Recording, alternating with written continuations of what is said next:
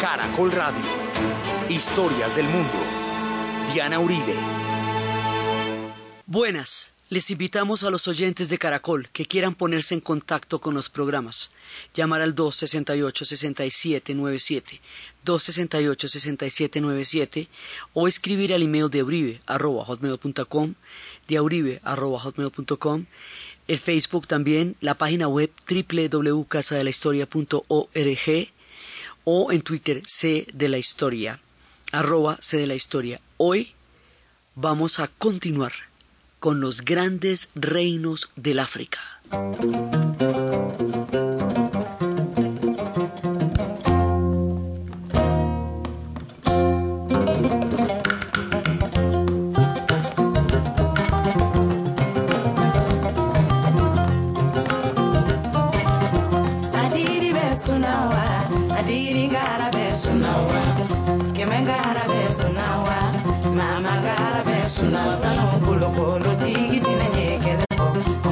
i bɛna sɔrɔ ma ɲɔgɔnya la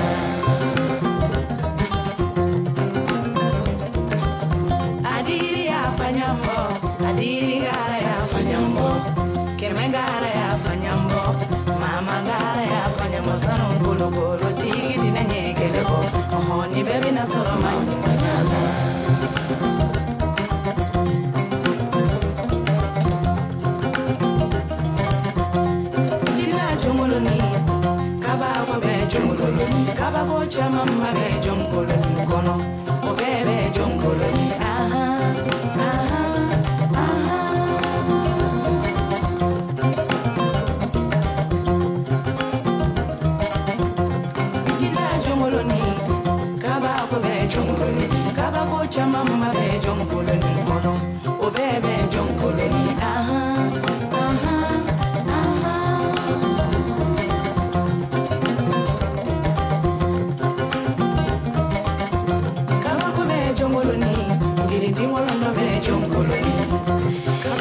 pasada estábamos en dos capítulos por el reino de Axium, uno viendo las historias del rey Salomón y la reina de Saba y todo el antiguo reino y lo que significó el judaísmo etíope, la dinastía de los Axium, el reino de Kushim y cómo de allá, de aquellas tierras, provino el café y cómo el café va a determinar nuestras vidas y la cultura de Occidente y cómo también de esas tierras etíopes es donde van a ser el Nilo azul, lo que nos va a llevar a la búsqueda frenética del nacimiento del Nilo, del otro pedazo del Nilo que es el Nilo blanco, lo que nos llevó a historias delirantes de quimeras de la geografía. Continuando con nuestros reinos de el África, habíamos hablado cuando estábamos en la parte del Sahara, entre el Sahara y el Sahel, habíamos hablado de tres re- grandes reinos en lo que son los países de, en lo que es Malí, que era primero el reino de Ghana, el más grande y el más extenso, luego vino y el más largo, luego vino el imperio de Malí, luego vino el imperio de Songhai. Y habíamos visto que con el imperio de Songhai es cuando la dinastía Askia lleva a Timbuktu a su mayor grado de esplendor. Mientras está sucediendo esto allá, en lo que correspondería hoy a Mali, Senegal, Costa de Marfil, pero también en la parte norte de Mali, que es el Sahara, que nos va a conectar también con historias que provienen de Marruecos, mientras está pasando esto en este pedacito del África occidental, simultáneamente hay otros reinos que están surgiendo también entre el Sahel y el Sahara, pero mucho más hacia el África central. Esos reinos son dos, los de Hausa y los de Kanem Borno. Esos, esos reinos también son sumamente importantes y todos, de una u otra manera, van a estar determinados por la influencia islámica, porque el Islam atraviesa como franjas todo el norte del África, una buena parte del África occidental, o sea, lo que estamos viendo en Mali, Senegal, Burkina, todo eso, Burkina Faso, todo eso, Costa de Marfil, otra parte del África oriental, es decir, pasando por todo lo que va a ser eh, Kenia, por lo que va a ser Somalia, muchos de esos lugares del África Oriental, casi hasta abajo, hasta, hasta las ciudades de Sofala. Así que el Islam va a crear una totalidad en la cual va a hacer que una eh, buena parte del mundo africano entre a formar parte de todo el universo islámico y por lo tanto va a ser parte de muchas lenguas. El swahili, que es el de la África Oriental, tiene muchísimas palabras árabes también. También tiene muchas palabras árabes. Hay mezclas de palabras árabes en el bámbara por la islamización. Hay una cantidad de vocablos árabes en el español que va a ser el califato de Córdoba, precisamente porque también se va a formar el idioma, entre otras betas de la beta árabe. Entonces, el mundo del Islam se va a hacer muy grande y hay una parte específica del mundo del Islam que recorre el África, que es la que nos interesa a nosotros, porque es la que nos da referentes de las muchísimas influencias que tiene el Islam en el continente. Entonces, tracemos tres franjas. Una franja de norte, en el todo el norte del África, que es la que nos va a llevar por Marruecos hasta Córdoba.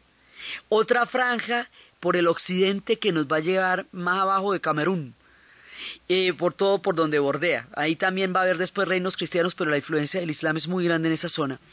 Y otra franja por el lado de, eh, del cuerno del África de para abajo, por el lado de Yemen,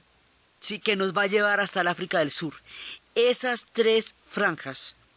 son la influencia del Islam en África. La parte central, ya por debajo del Ecuador ya tiene otras influencias, es muchísimo más concentrada en términos africanos, pero el Islam la bordea por todos lados y la, la unifica culturalmente en muchas partes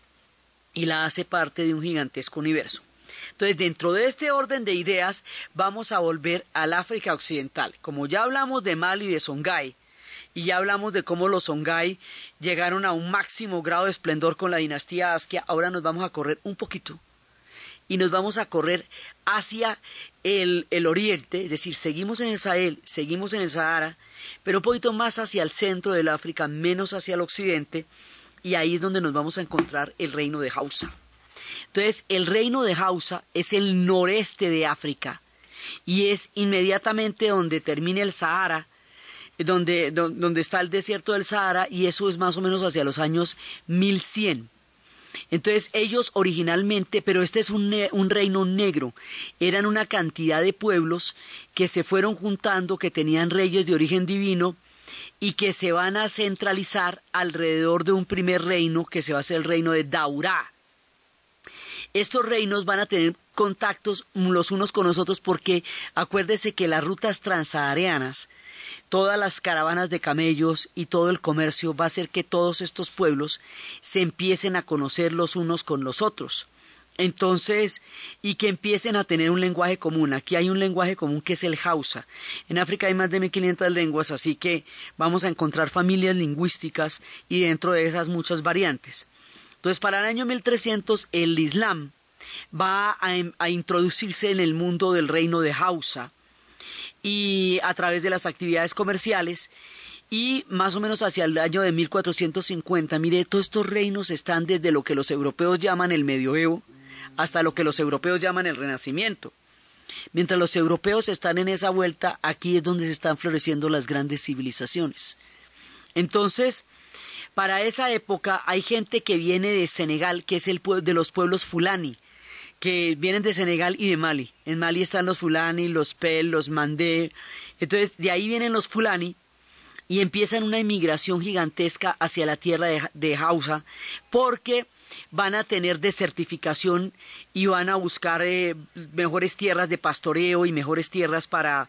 para su ganado y para su agricultura. Entonces ellos son grandes musulmanes, son fervientes y van a llevar el libro, van a llevar las madrazas, las escuelas islámicas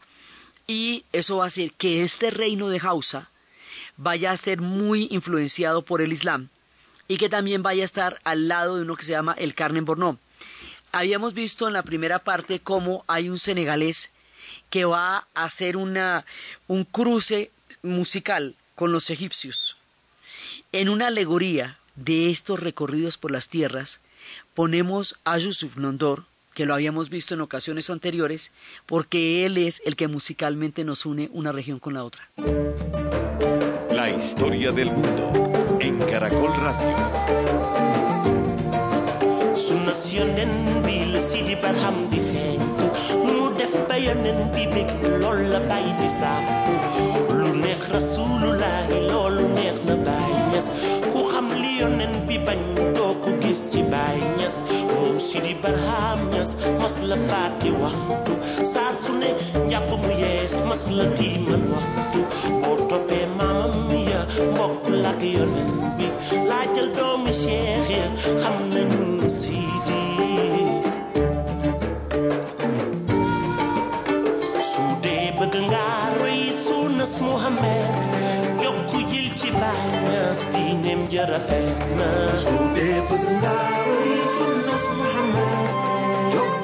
Este reino de Hausa, que tiene contacto con la gente de Timbuktu también y que tiene contacto con la gente fulani, que es de Mali y de Senegal, este reino de Hausa también va a tener contacto con otro reino importante que se va a formar aquí, que es el reino de Kanem, que después se va a volver el reino de Kanem Borno. La historia de este reino era una confederación de pueblos negros que hacia alrededor del año 1100 se fueron asentando en una serie de tribus que se llamaban los Kanuri. Y los Kanuri se asentaron en el en Canem, en el territorio de Canem, en el siglo XIII y empezaron a conquistar todo el área. Y del reino de los Kanuri va a surgir otra de las grandes figuras del África, que es Mai Dunama Diabalemi. Diabalemi, que este es de 1221-1259, contemporáneo de Sonjata Keita, por la misma época, este fue el primer Kanuri que se convirtió al Islam. Entonces Diabalemi lo que va a hacer es declarar una cena, una guerra santa, una islamización a todos los jefes de los pueblos de al lado y va a dinamizar el proceso de islamización en esa zona muchísimo. En el momento más alto, cumbre del imperio, de, este imperio, Kanuri va a controlar, este dato es muy importante, Kanuri va a controlar un territorio, los, el pueblo Kanuri, que va desde Libia hasta el lago de Chad. El lago de Chad ya queda en el Sahel y Libia pues es nuestra Libia. Y de ahí hasta, hasta el reino de Hausa, o sea, este tipo es el que, digamos, los Kanuri son los que van a juntar estos tres, eh, estos tres puntos, ¿no? Que es el lago de Chad, Libia y Hausa, y son áreas estratégicas para el comercio con el norte del África, y eso es lo que va enriqueciendo al territorio de los Kanuri, y ellos van a tener un gran imperio militar y un gran imperio comercial. Y los Kanuri se van a volver poco a poco sedentarios porque los Kanuri originalmente eran nómadas. Ya para el 1300 en los Kanuri empiezan a debilitarse y es cuando poco a poco va, va a surgir la hegemonía de Canem, de, desde Canem, que es donde estaban los Kanuri, a Borno. Entonces ahí se va a formar una alianza con otro reino, que es el reino de Carnem Borno, que es al suroeste del lago de Chad. Entonces, en el momento en que los Songhai empiezan a decaer, eh, los Kanuri se empiezan a juntar con los Borno, y así se va a formar una gran confederación de los Borno y los Kanem, que la va a regir un tipo que se llama Idrisa Alauma. Ya, o sea, ya cuando esto pasa, ya estamos en 1575, y Idrisa Alauma, que también era un musulmán muy creyente, va a prolongar estos reinos hasta la altura del norte de Nigeria. Entonces, fíjese cómo vamos entrelazando lo que hoy es Mali, Burkina Faso, en Costa de Marfil, Senegal, con el norte de Nigeria, con Chad, con Libia, y por ahí hay toda una conexión con Timbuktu a través de las rutas transsaharianas, y de esa manera el África negra, lo que llaman Sudán, hemos dicho muchas veces que los árabes a los negros les decían Sudán, por lo tanto toda la región que queda debajo del Sahara y de ahí para abajo la llamarían Sudán. En el fin, al final solamente un país terminaría teniendo este nombre, pero toda la región se conocía en aquella época como la región sudanesa, que dijimos que tiene la arquitectura sudanesa, y por eso cuando los franceses en el futuro vayan a colonizar a Mali, la llamarían el Sudán francés entonces la llamarían el Sudán francés. Entonces resulta que todos estos reinos estuvieron conectados por el Islam, por la ruta transsahariana, por la sucesión de imperios, por el comercio de la sal, por todo lo que, lo que los va a unir. Y hay un momento en que después de los romanos cuando se fueron, eh, se fueron abandonando Libia a medida que vaya decayendo el imperio romano, los bereberes se van a ir tomando ese poder y ahí se van formando estos reinos que unen a los berber con este mundo del África subsahariana. Entonces, el cuento va a lo siguiente. Si hay un reino islámico que unía a Libia con Chad, es decir, el África del Norte, el África árabe, con el África subsahariana, y si el elemento de unificación de ese reino era el Islam, y todo el mundo va a ser musulmán, digamos, en términos de madrazas. Ahora aquí los dirigentes van a ser musulmanes, el pueblo raso es animista en casi todos, pero en la medida en que se van a islamizar los grandes jefes como son Yata Keita, toda esta gente pues se van a, en la medida en que Mai eh, Diabalemi se va a islamizar, Askia va a llegar a ser una, una dinastía tan importante, en esa medida va a ser una, una religión, digamos, desde, la, desde el dominio, desde los reyes, y el pueblo continuará siendo animista y la religión se adapta al animismo porque el animismo era lo que estaba antes y el Islam es el que va a llegar después. Entonces, el asunto es el siguiente. Aparentemente,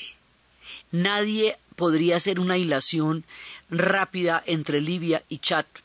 pero existe, porque esos eran los reinos de House de Carmen Borno. Entonces, lo que hizo Gaddafi fue revivir la memoria de estos reinos tanto desde la alianza con los pueblos subsaharianos como desde el carácter islámico de su revolución. A diferencia de todo el panarabismo, que es laico por definición, que es el caso de Egipto, que es el caso de, de todos los pueblos que entraron en el, en el tema del panarabismo, una de las condiciones era que era laico. En el caso de Gaddafi era islámico y él se va a proclamar parte como de estos antiguos dirigentes. Entonces lo que va a hacer Gaddafi es evocar los pasos de estos antiguos dirigentes del África y de este mundo musulmán. Y eso va a tener una resonancia en la memoria histórica de la zona tan supremamente fuerte que por eso es que hay mucha gente del África subsahariana que lo apoya a él como es el caso de gente en Chad, y esa gente formó parte de los ejércitos que estuvieron y están todavía apoyando el reino de Gaddafi. O sea, el tipo maneja un, un imaginario muy poderoso. ¿Por qué maneja un imaginario muy primigenio en la formación de los reinos del África? Y ahorita, en este momento en Libia, hay un, factor de segregación contra los pueblos subsaharianos. Hay mucha gente que estaba trabajando allá desde hace rato, porque allí es donde está el empleo y de ahí es que salen para Europa también. Y hay otra gente que viajó a apoyarlo y que combatió con él. Mire, toda esta conexión es la que hace que ellos aparezcan en Níger, por ejemplo, que ahorita aparecieron los hijos de él en Níger. Entonces, ¿qué están haciendo en toda esa vuelta? Recorriendo toda la vera de estos antiguos reinos y todo el mundo de estos antiguos imperios como un imaginario que él revalida en estos momentos en que se mide con la democracia de la historia. Entonces, estas cosas vienen una y otra vez y después vamos a ver cómo el universo mítico es el que verdaderamente enlaza los hilos y el tejido de África, así que aquel que apela a los mitos está apelando a una de las resonancias más fuertes que existe en, en el África actual, y eso era una parte de lo que le daba poder a Gaddafi. Eso, por supuesto, el petróleo, por supuesto, el panarabismo, él invirtió muchísimo en estos países, hasta en Mali, hay bancos libios de Malibia. Entonces, él invierte en toda esta zona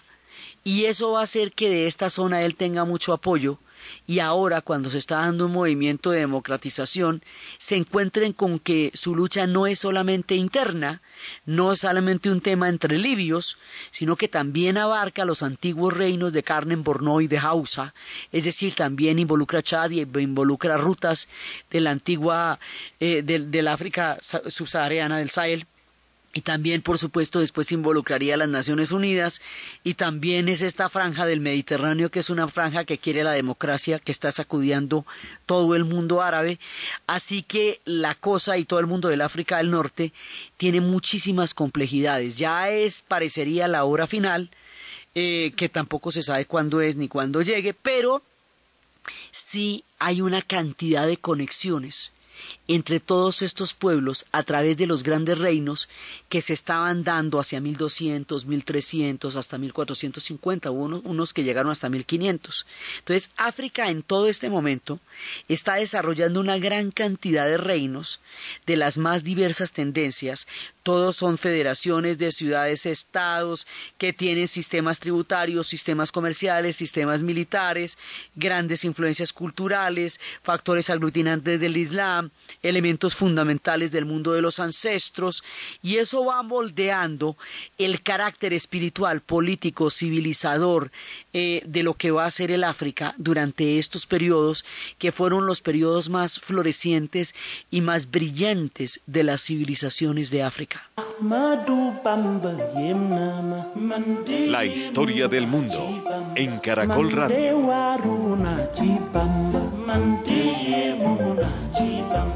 Mandeye buna ci Bamba mandeye buna ci Bamba li mu bind ci ay téere gisaguma ku ko jege mandeye buna ci Bamba ma li ma gis ni kese mënu ko xanaa sëñ bu neex mandeye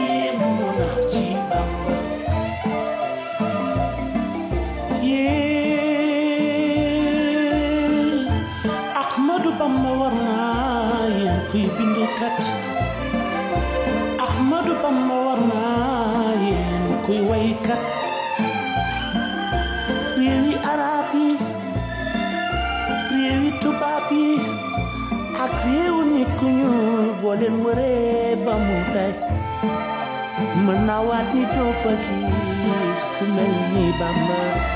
man de yéemu naa ci Bamba man de yéemu que en toda esta zona del África Occidental tenemos los reinos de Ghana, Mali, Songhai, Carne Borno, Hausa y también hacia la zona de lo que hoy es el país de Benin hubo un reino muy importante que fue el reino de Dahomey. Y ese reino también, lo que pasa es que es posterior, ese va a durar casi hasta 1800, el gran reino de Dahomey. Y esos son, eh, a grandes rasgos, los, los grandes reinos. También había muchas civilizaciones en muchas partes, y estaba el reino de Segú, pero estamos hablando de los que eran imperios y aglutinaron y crearon federaciones. Mientras arriba, los marroquíes llegaron a tener el control fundamental, tanto que el, el, el imán de, pues el, el, el sultán de, de Marruecos es el comendador de los creyentes, y más adelante muchísima de esta zona también tendría influencia otomana. Pero eso, eso es mucho más noche. Entonces resulta que hay todos estos reinos que están entretejidos entre el Islam y el mundo subsahariano en la parte occidental. Pero en la parte oriental también, el África oriental también va a estar influenciada por el Islam, porque esa África oriental colinda eh, por arriba con, eh, con lo que va a ser Yemen, por eso contábamos la historia del rey Salomón y la reina de Saba, pero también de ahí para abajo. Ahora, Etiopía, habíamos visto la vez pasada, es el único reino que se mantiene cristiano, con un cristianismo primigenio original, adoptado muy tempranamente en el año 330, antes antes de la llegada del Islam, y ahí hay, digamos, un, un enclave cristiano y un, enca- un enclave de origen judaico. Pero los demás van a empezar a tener una gran influencia musulmana y todas estas regiones de Dar el Salam, en lo que es Tanzania y una parte de Kenia, todo eso van a tener eh, eh, una, una parte musulmana también. Entonces, eso también va a tener una, una gran influencia y eso es lo que hace que la lengua que se habla en toda esta zona, o sea, los pueblos que están ahí son pueblos bantú, van a bajar de la gran migración del África central hasta el sur, pero van a cubrir toda esa zona. Esos pueblos también tienen una gran influencia árabe por la cercanía, con Zanzíbar y eso también va a hacer que en los idiomas más hablados de los bantú, que son el suahili, y en el caso de Kenia el kiswahili, esas lenguas tienen muchísimos vocablos árabes, tienen mucha influencia árabe. Entonces, el árabe como lengua, incluso como alfabeto, tiene influencia en muchas zonas de África, amén de toda la influencia que tiene en la formación del español. Es una lengua de un alcance universal mucho mayor al que podríamos darnos cuenta a simple vista, porque también influencia esa zona.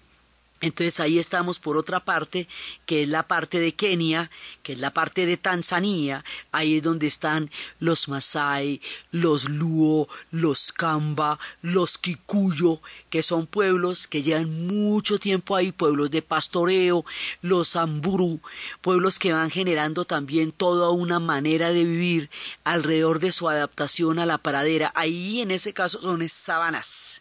Eso ya no es a él, quiere decir eso es verde Ahí hay, eh, hay grandes, grandes sabanas y en esas sabanas es donde se va a dar todo el mundo de los grandes animales y los Masai van a convivir con los leones y van a convivir con los rinocerontes y van a convivir con los elefantes y van a crear una cosmogonía sagrada que entreteje el mundo de la sabana con el mundo de la cultura masai, con el mundo de la cultura samburu, con el mundo del pueblo kikuyo y con el mundo del pueblo kamba, generando otros focos de civilización y otras historias que entretejen universos cósmicos entre el mundo animal y el mundo del pastoreo de los hombres, que van creando la riqueza, la belleza y la maravilla de esta zona de África.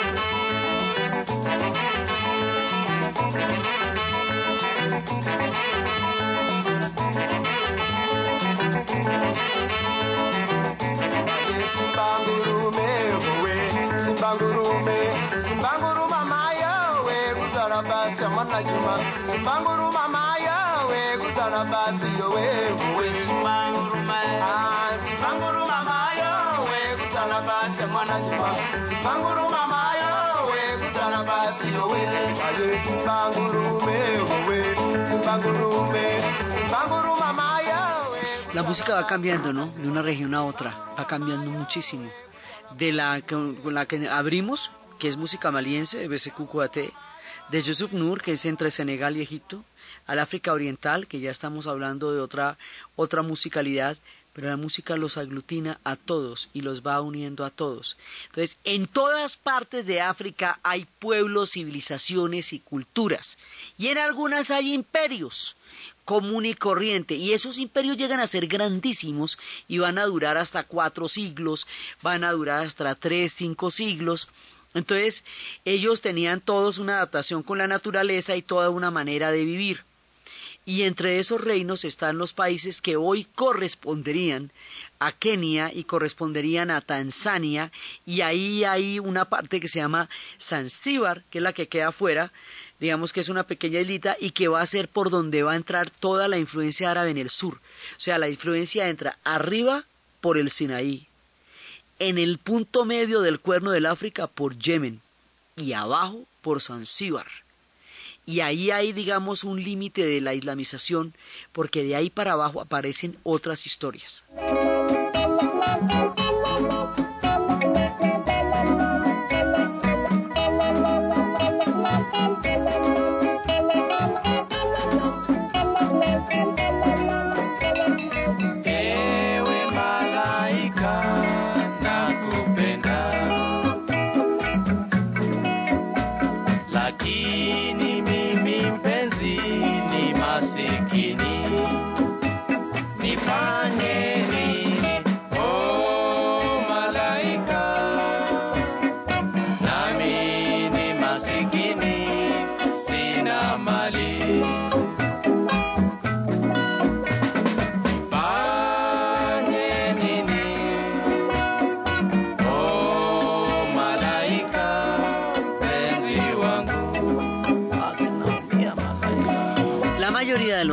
África están relacionados con una forma de arquitectura y una forma de adaptación a la geografía que es básicamente la arquitectura de adobe. Ya habíamos visto cómo en el Sahel hay una arquitectura que estaba eh, fundamentada en el adobe y que va a ser formas tan variadas y tan sofisticadas como las mezquitas de Yené y las mezquitas de Timbuktu y formas tan particular como tan particulares geométricas como va a ser toda esta arquitectura sudanesa. Pero resulta que abajo, bien abajo, o sea, ya en puntos donde, donde no alcanza a llegar ni siquiera la influencia del Islam, va a aparecer una fortaleza de piedra sorprendente que cambia, digamos, como la, la perspectiva o la característica del paisaje africano. En el futuro, como los europeos no creen que la civilización es sino la piedra, desde los franceses por, la, por, los, eh, por las catedrales de piedra hasta los ingleses desde Stonehenge en adelante, todos los europeos consideran que solo la piedra es civilización, por eso respetan a los egipcios y por eso respetan a los hindúes. Y no consideran que el adobe era civilización porque no era piedra. Tampoco consideraban que los aborígenes australianos tuvieran civilización, porque los aborígenes australianos tienen una religión que está escrita en el arco iris y está escrita en la, en, la geografía de, la, de, de Australia. Entonces, como no veían piedras, consideraban que ahí no había religión y pensaban que Australia era tierra nulis. Pues en el resto del África, como veían adobe, no veían construcciones de piedra, entonces no les parecía que ahí hubiera civilizaciones. O sea, no pueden concebir que haya civilizaciones con otros materiales distintos a la piedra. Por lo tanto, mucho tiempo después, hacia 1827, va a llegar un explorador y cuando vea estas ciudades amuralladas que va a ver al sur, le parece que esa la hicieron los extraterrestres, porque en el resto de África no había piedra, lo mismo que los mayas, que eso lo, lo hicieron los extraterrestres, porque parece que fuera de Europa cualquiera que haga algo con piedra es extraterrestre. Sí, eso digamos en el futuro va a tener esa mirada tan supremamente sesgada. Y cuando empezaron a montarse toda una película cuando descubrieron esta gran fortaleza que tiene una forma de elipse y que tiene una estos son unas fortalezas en piedra muy grandes estamos hablando de el gran Zimbabue. Y el reino del gran Zimbabue y es que ya queda muy abajo es totalmente distinto. Entonces aquí va a haber una ciudadela que no queda estrictamente dentro de los límites de lo que hoy es Sudáfrica, pero va a tener una gran red de comercio que la, que la involucró totalmente y muchísimas comunidades de Sudáfrica tienen vínculos con el Gran Zimbabue y a su vez los del Gran Zimbabue tienen mucha influencia del Océano Índico y hacia el siglo XII era cuando estaban en su esplendor y por allá por el Océano Índico tienen muchísima influencia de la India y de la China, razón por la cual van a llegar a Sudáfrica tantísimos, tantísimos miembros de la comunidad de la India, porque desde mucho tiempo atrás estaban dándose estos comercios y en Zimbabue había muchísimo oro lo que va a hacer que aquí se junten dos reinos, un reino que se llama el reino de, de y el reino de Zimbabue. Esta gente es de habla bantú, está en el sudeste de África, vienen de la gran migración que habíamos visto del África Central y se van a hacer al sur del río Zambezi y se van a meter entre el río Zambezi y el río Limpopo, y allá es donde van a hablar el Swahili, en las ciudades-estado grandes y maravillosas, entre las cuales una de las míticas será Sofala.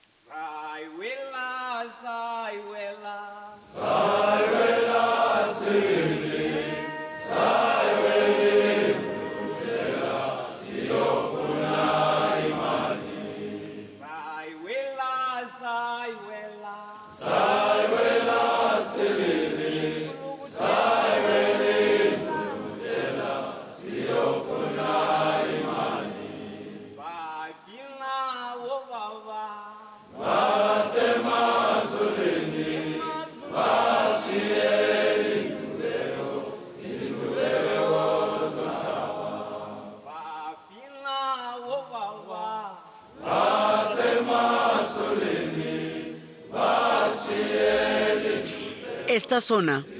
tenía influencia de Persia también y de la cultura india. Y por allá llegaron todas las artesanías y llegaron las costumbres y llegó la comida, porque fue un reino de muchísimas rutas comerciales y los de Zimbabue llegaron a centralizar su gobierno y a tener una, un, poder muy eh, eficaz. estos poderes de aquí eran increíblemente eficientes, o sea, tenían un sistema de gobierno muy pilo y eran estados centralizados alrededor de Gran Zimbabue. Y esto es más o menos hacia el 1300, o sea, si vemos que todo el mundo es contemporáneo, arrancamos de 1100, 1300 y vamos a estar hasta 1500, eso es poco más o menos. Entonces, ellos van a crear una fortificación que está rodeada por una gran elipse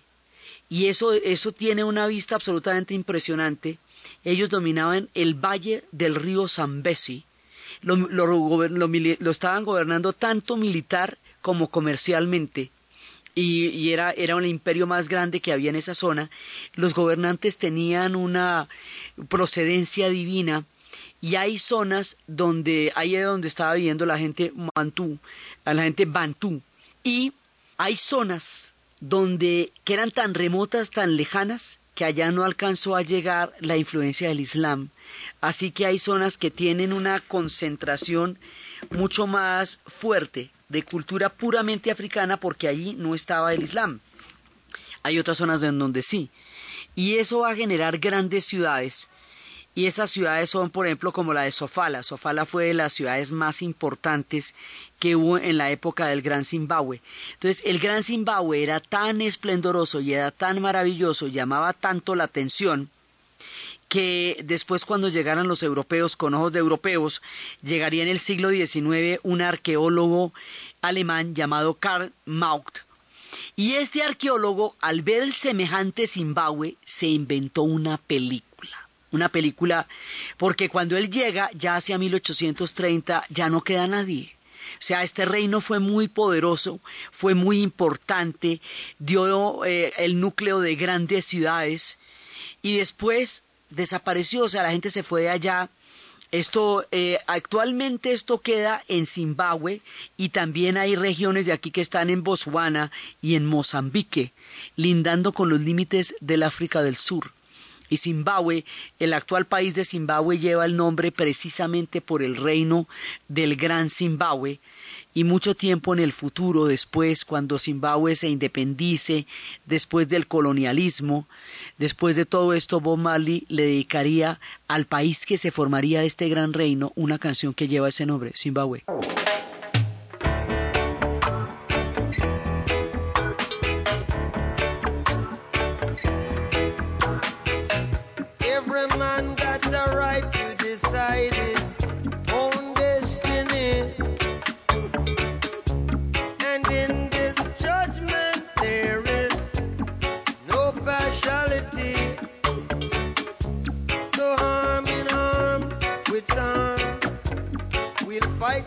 Little struggle. Cause that's the only way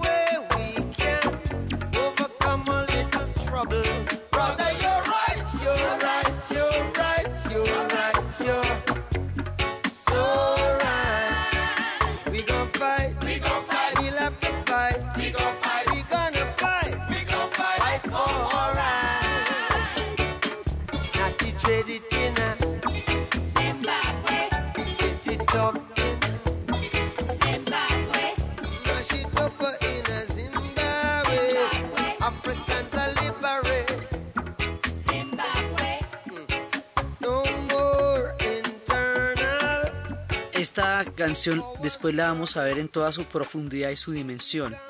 cuando se hable del derecho de cada hombre a regir su propio destino. Y cuando se hable de al África liberándose alrededor de Zimbabue, en el futuro de una descolonización que pasará mucho tiempo después y que hace que los países terminen rebautizándose de acuerdo con los imperios que en ellos existieron, porque cuando lleguen los europeos después de la esclavitud y colonicen esto, les van a poner otros nombres Así que cuando el África se descolonice y se independice en la mitad del siglo XX, van a retomar los nombres de los antiguos imperios. Por eso Mali se llama Gamali, por eso Ghana se llama Ghana, por eso Zimbabue se llama Zimbabue, porque eran los nombres de los imperios que los hicieron grandes en sus momentos de esplendor y que daban toda la evocación de un tiempo dorado en que ellos eran los reyes y los dueños de su propia historia. Entonces, contábamos de este alemán que va y ve semejante reino, y como no se parece a ningún otro de los reinos que había visto en África, se le ocurrió, primero se les ha ocurrido que podían ser los extraterrestres de todo, y a este tipo se le ocurrió una película, la cosa más chistosa del mundo. Al tipo se le ocurrió, ya cuando llegó en 1872, ya en ese momento no estaban habitadas estas ciudades. Él encuentra un complejo como el de San Agustín, haga de cuenta, tan enigmático como es para nosotros ver San Agustín y especular acerca de qué motivó la construcción de ese magnífico monumento de nuestra historia. Entonces el tipo llega y ve esta ciudad amurallada en piedras que casan perfectamente, que se hicieron sin, eh, sin cemento y sin pegante, que son perfectamente bien delineadas, que tienen una estructura eh, elíptica perfecta, y al tipo le pareció, como ahí hay tanto oro en esa región, que ahí era donde quedaban las minas del rey Salomón. Y se montó esa película porque en la Biblia se habla del reino de Salomón como un reino de una riqueza increíble y también se especula que había un punto de donde el Salomón obtenía todas sus riquezas de manera permanente y eso le permitía todo el esplendor y el lujo que llegó a tener que al final terminó acabando con el mismo reino de lo extravagante que fue.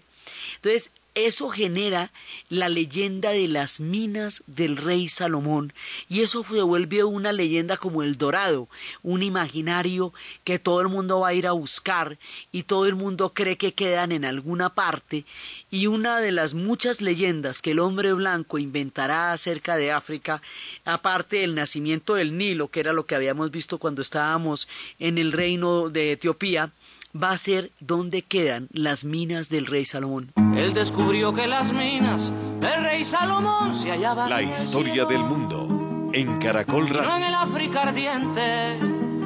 como pensaba la gente. Entonces no, no quedan en el África ardiente. Entonces ahí se imaginaban que quedan las minas del rey Salomón. Pensaron que, pero que estaban hechas desde hacía mucho tiempo, pero resulta que las minas del rey Salomón, ya después, cuando se hicieron excavaciones y estudios mucho más serios, se descubrió que las minas del rey Salomón primero no quedaban ahí, que la- el, el reino del gran Zimbabue lo construyeron los africanos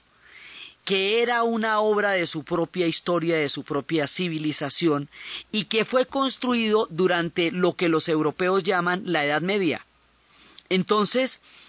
si fue construido durante lo que los europeos llaman la Edad Media, pues no podían ser las ruinas del rey Salomón, porque el rey Salomón y la reina de Saba son muy anteriores, porque son antes de Cristo, y no, no tienen nada que ver con la época en que esto se hizo. Y lo hicieron los africanos común y corriente, con la misma destreza con que los incas hicieron Machu Picchu, con la misma destreza con que los mayas hicieron sus caminos, con la misma destreza con que los hindúes hicieron sus templos, con que los egipcios hicieron sus obeliscos. Civilizaciones de piedra, civilizaciones de adobe, civilizaciones de arcoíris, en todo caso civilizaciones de pueblos que idearon cosmogonías gigantescas y que lograron universalizar en su tiempo su idea del mundo a través de muchos otros pueblos. Entonces, el reino del Gran Zimbabue teje los pueblos del sur del África y hace que se comuniquen los Shona con muchos otros pueblos que están allá y eventualmente eso también va a influenciar a los Zulú, que va a ser otro gran imperio, que va a ser el imperio de Shaka Zulu, más adelante, mucho más adelante, porque ese va, ya va a estar en tiempos de los británicos y les va a dar una guerra terrible, el que llamaban el emperador, el Napoleón del África, porque había desarrollado un sistema de combate disciplinado como el de los ejércitos europeos, con tácticas de los romanos, con lanzas mucho más grandes, con, eh, con escudos mucho más grandes, mucho más eficientes, que peleaban descalzos y que llegaron a tener una velocidad y una maquinaria de guerra absolutamente increíble y que era invento de su propia cosecha. De su propia cosecha los africanos hacen el gran Zimbabue, como el ejército de Chaka Zulu, como las bibliotecas y toda la eh, los grandes manuscritos y las grandes universidades de Timbuktu,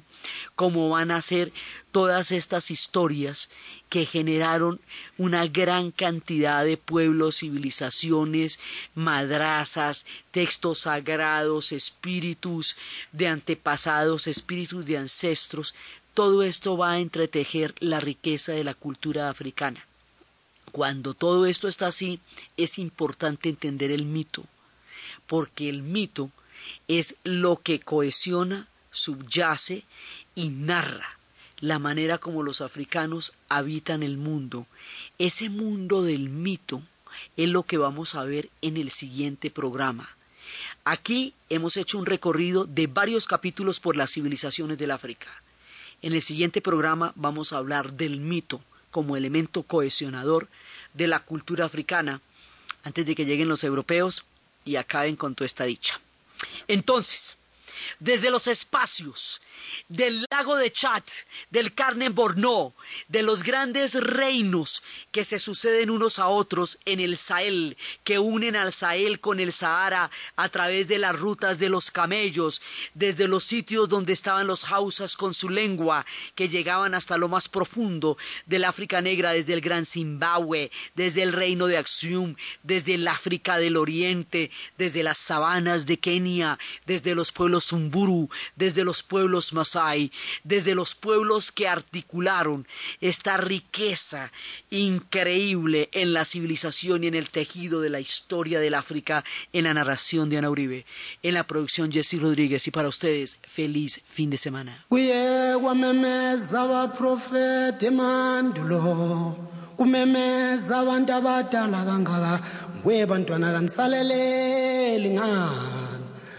Umbiko wokuzalwa kwenkosi ujesu nazo inkanyezi enhle nazo zonke zonkelwa izazi zifele mpumalanga